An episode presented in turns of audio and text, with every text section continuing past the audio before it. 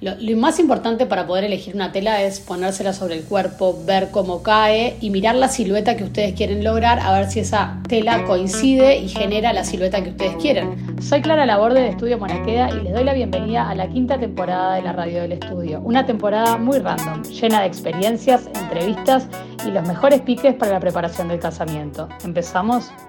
En el capítulo de hoy, en esta serie de, consejos y tips y trucos de cómo elegir tu vestido de novia, vamos a hablar un poco de telas y tejidos, por más que de esto ya hablamos en el capítulo 23, si lo quieren escuchar con Diego de Eurasia,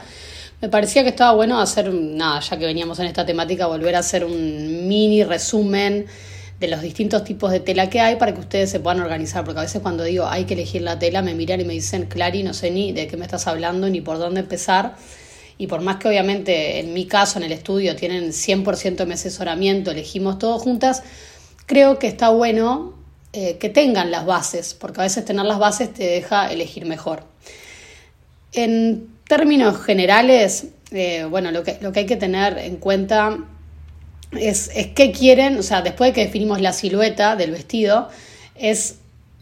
qué, vamos a, qué telas vamos a usar para lograr esa silueta del vestido, ¿no? Entonces, por ejemplo, si ustedes eligen una silueta princesa y quieren una falda con volumen, lo que tienen que elegir son telas con cuerpo, porque yo necesito construir esa estructura, construir ese vestido. Entonces, lo ideal es elegir telas como, por ejemplo, un micado, una organza, la organza es como más transparente, algo de la familia de los rasos, si no quieren brillo puede ser un neopreno, puede ser un brocato si quieren una tela más trabajada pero son telas como que tienen estructura, que forman esa falda princesa o a las cuales, eh, bueno, si armamos algo que, más liviano, bueno, tenemos que ponerle abajo una enagua, algo para, que, para generar esa estructura más eh, separada del cuerpo y ese efecto más princesa, por ejemplo. Si ustedes quieren un vestido con movimiento eh, romántico, liviano, va a ser mejor irnos por una gasa, por un tul de seda, un crepe triple si lo quieren llevar más al cuerpo. Esto siempre teniendo en cuenta eso, primero las siluetas y después qué telas vamos a elegir. Esto es fundamental. Pues otro gran tema es que muchas veces eh, estamos eligiendo las telas y obviamente las telas de, que están realizadas con la fibra de seda, porque en realidad la seda es una fibra, es como la, la fibra de algodón, la fibra de lana, no es que es una tela la seda en sí, sino que es algo con lo que se construye. Eh, pasa que, claro, que las telas de seda, que, son de 100% de seda natural, obviamente que son más caras y la novia, por ser más caras, tienden a pensar que es mejor. Bueno, acá hay que tener como determinadas cosas en, en cuenta, ¿no? Que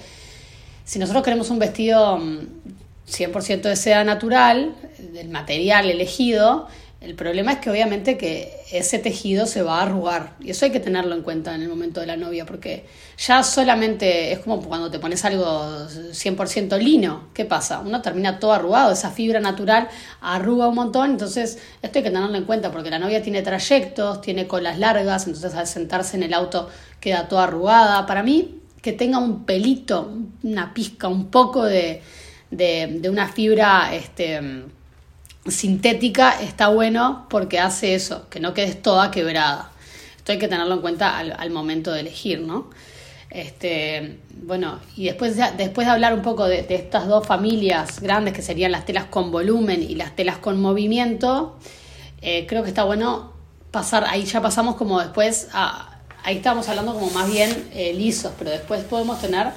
esto puede ser bordado, ¿no? Puede ser si queremos un vestido con movimiento bordado, puede ser una gasa de seda bordada, eh, puede ser un tul, ahí hay que ver porque también el tul depende, si el tul está hecho con fibras de seda, eh, la caída va a ser mucho más linda que un tul eh, más ilusión bordado, va, va, a armar más, entonces eso te va a dar más volumen o menos volumen.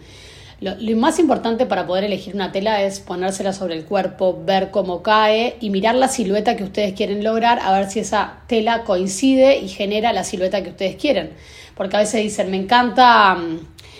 me fascina el neopreno, por ejemplo. El neopreno es una tela que es bastante rígida, armada, es bien el neopreno del traje de surf, por ejemplo, es bien gruesito. Bueno, es divino el neopreno, pero si querés algo con estructura, si vos querés algo más liviano, por más que te encante el neopreno, no es la tela que tenemos que elegir, por poner un ejemplo. O, a veces, sí, me encanta el satén, perfecto. El satén divino, pero como hablábamos en, la, en el capítulo de siluetas, es una tela que marca muchísimo. Y que además como hace, es bastante, tiene sus trucos también para coserla, porque es una, es una tela que, que hace luces y sombras, entonces yo siempre digo que a veces la costura está impecable y si levanta o la copa no está bien puesta abajo, y ese levantamiento hace como una luz y una sombra que parece que le hace un defecto, pero en realidad es el efecto luz y sombra del brillo de la tela. Todas estas son cosas que hay que tener en cuenta al modelo, como que el satén no es para cualquier modelo, la gasa no es para cualquier modelo, la organza no es para cualquier modelo. Entonces acá hay que tener en cuenta si uno quiere volumen, quiere caída, quiere movimiento, quiere liviandad. Y esto es un poco lo importante al momento de definir la tela. Eh, después en la familia de los bordados que les estaba contando un poco, bueno, pueden elegir bordados de algodón, bordados un poco más con brillo, que sean más de seda, que, que, cuando está la seda ahí les da, le da más brillo que cuando es la fibra de algodón. Después podemos tener eh, ya bordados con piedras, con brillo. Todas estas cosas hay que, hay que mirarlas y hay que vérselas, porque a veces uno piensa que no, no quiero esto y cuando se lo prueba te termina encantando. Entonces les recomiendo yo siempre antes de, juntarse a definir su diseño, su silueta y su todo, yo siempre les recomiendo que hagan un recorrido por las casas de telas, porque a veces les puede pasar que encuentran una tela que les fascina y entonces se hace, el proceso se hace un poquito al revés, se diseña en base a esa tela que te encanta, ¿qué podemos hacer con esa tela?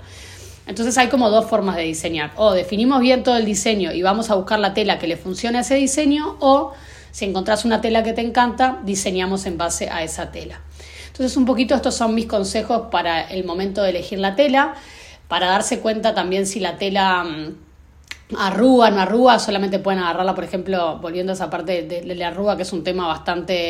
eh, controversial en el mundo bridal, la pueden agarrar con el puño, la arrugan y ahí ven, si se arruga mucho, quiere decir que es como, tiene una composición más natural y, probablemente su vestido se arrugue más, si, si, no arruga tanto, debe tener alguna fibra más sintética, entonces eh, quizás no arrugue tanto, pero ahí hay que mirar las caídas, porque obviamente eh, uno tiene mejor caída que otro. Entonces esto que les cuento, este, ponérsela encima, probar este tipo de truquitos, hace que ustedes se puedan dar cuenta si les gusta. Así que bueno, nos vemos en el próximo jueves en un nuevo capítulo de la radio del estudio con, con más trucos y más ideas para poder seguir eligiendo su vestido.